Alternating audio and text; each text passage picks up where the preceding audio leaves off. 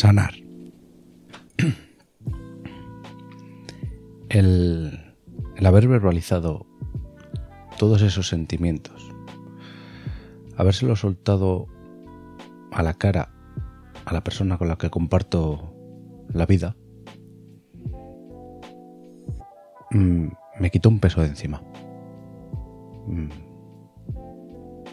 Me hizo entender que, que eran pensamientos que, que yo en un estado normal no tendría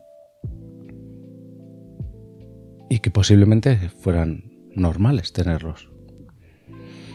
En mi situación, claro. El caso es que, que esta liberación, pues me vino bien. Me vino bien para darme cuenta que, que yo me había autoimpuesto unas cargas que nadie me las pedía, que nadie me exigía nada. Y, y que para, para estar así, mejor no estar.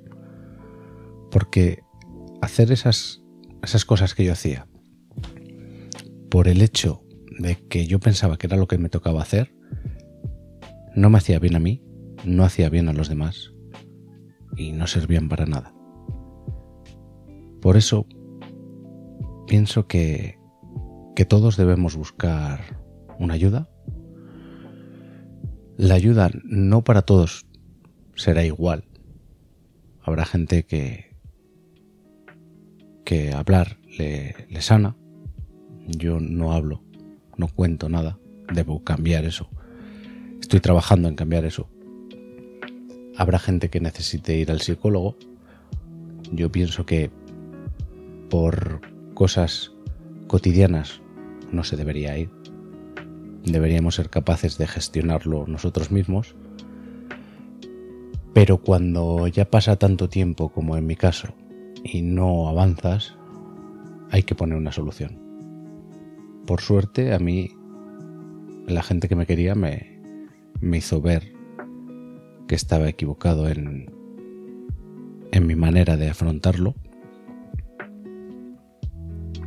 Y eso me, me ha salvado.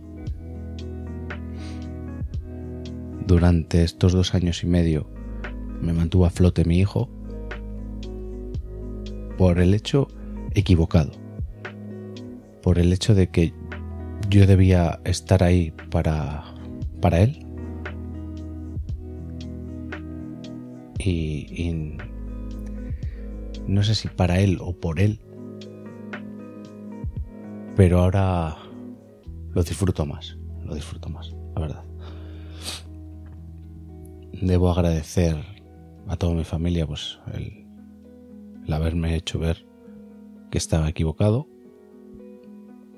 He cambiado muchas cosas. He empezado a delegar más. He empezado a disfrutar yo.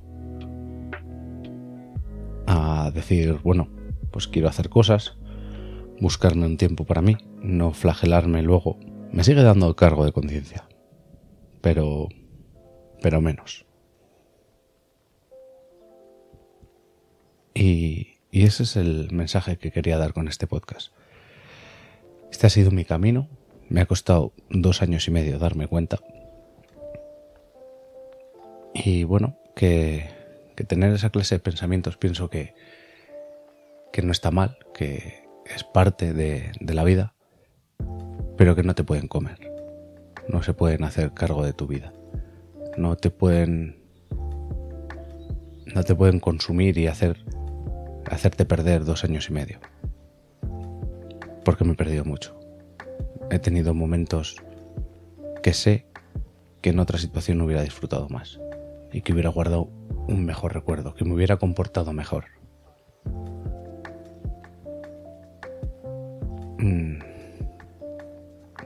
Asumo mi culpa y por eso quiero quiero enmendarlo. Quiero mejorar para mi mujer, para mi madre, para mi hijo, para mi hermano. Pero bueno, eh, lo he conseguido, o estoy en ello, porque esto no cambia de la noche a la mañana. De la noche a la mañana se me abrieron los ojos y el, el hablarlo, no comérmelo yo,